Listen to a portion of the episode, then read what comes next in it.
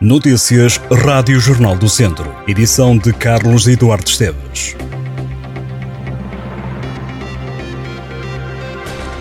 A Proteção Civil registrou 34 ocorrências devido ao mau tempo. Com a chegada da depressão Armand, a chuva e o vento causaram 23 quedas de árvores, um movimento de massas, 5 inundações de estruturas, duas quedas de estruturas e 4 limpezas de via. Os conselhos de Viseu e de Oliveira de Frades foram os mais afetados pelo mau tempo. Apesar das mais de três dezenas de ocorrências, o responsável explica que não foram situações com grande gravidade de expressão, tendo em conta o tipo de evento. A chuva e o vento deverão manter-se nos próximos dias e, por isso, a Proteção Civil deixa alguns alertas à população, como a atenção com árvores em risco de queda e a necessidade de desentupimento de caixas de escoamento de água em habitações também.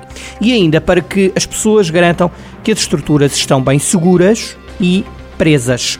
O apoio de 125 euros a quem ganha até 2.700 euros brutos por mês começa a ser pago esta quinta-feira pela autoridade tributária e aduaneira, chegando neste primeiro dia de pagamento a meio milhão de pessoas. O pagamento do apoio extraordinário aos rendimentos, de 125 euros de titular principal e de 50 euros por dependente, será pago a um ritmo de 500 mil por dia, a partir desta quinta-feira, totalizando cerca de 5 milhões de beneficiários. A medida foi criada pelo Governo com o objetivo de mitigar o impacto da subida dos preços, sendo atribuído aos residentes com rendimento bruto até 2.700 euros por mês, abrangendo ainda beneficiários de algumas prestações sociais, como o subsídio de desemprego. O pagamento é feito por transferência bancária. Há juntas de freguesia que estão a reclamar ao governo o pagamento das despesas que tiveram com a pandemia. O alerta é feito pelo deputado do PST eleito previsível, Guilherme Almeida, que numa nota enviada às redações afirma que o PST está preocupado com a falta de pagamento por parte do governo para ressarcir as inúmeras despesas efetuadas pelas autarquias locais durante todo o período de pandemia. O deputado social-democrata diz que é muito grave que as juntas de freguesia, dois anos e meio depois, não tenham recebido respostas do governo. Diamantino Santos, presidente da freguesia de Viseu, lamenta que o governo se tenha esquecido.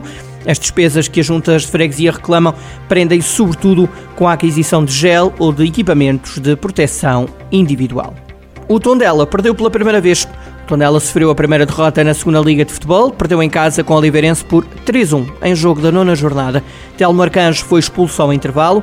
Jonathan Bastos inaugurou o marcador aos 22 minutos. Telmo Arcanjo empatou aos 30 e Volney aos 35 minutos fez o 2-1.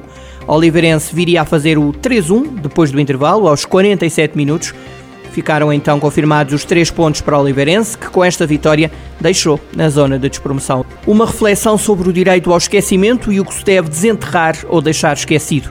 É o que propõe a nova criação coletiva do Teatro da Cidade, que estreia sábado no Teatro Viriato, em Viseu. Escrito por Guilherme Gomes, a partir de conversas e ideias de todos os intérpretes, o espetáculo Esquecimento partiu deste direito que está presente na nova Carta dos Direitos Humanos na Era Digital.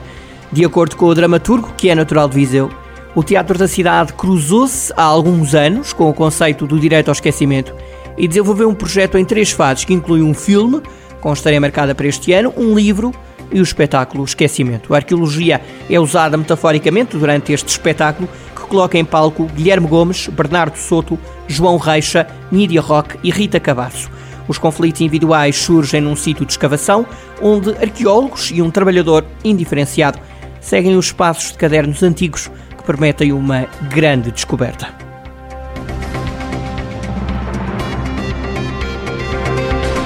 Estas e outras notícias em jornaldocentro.pt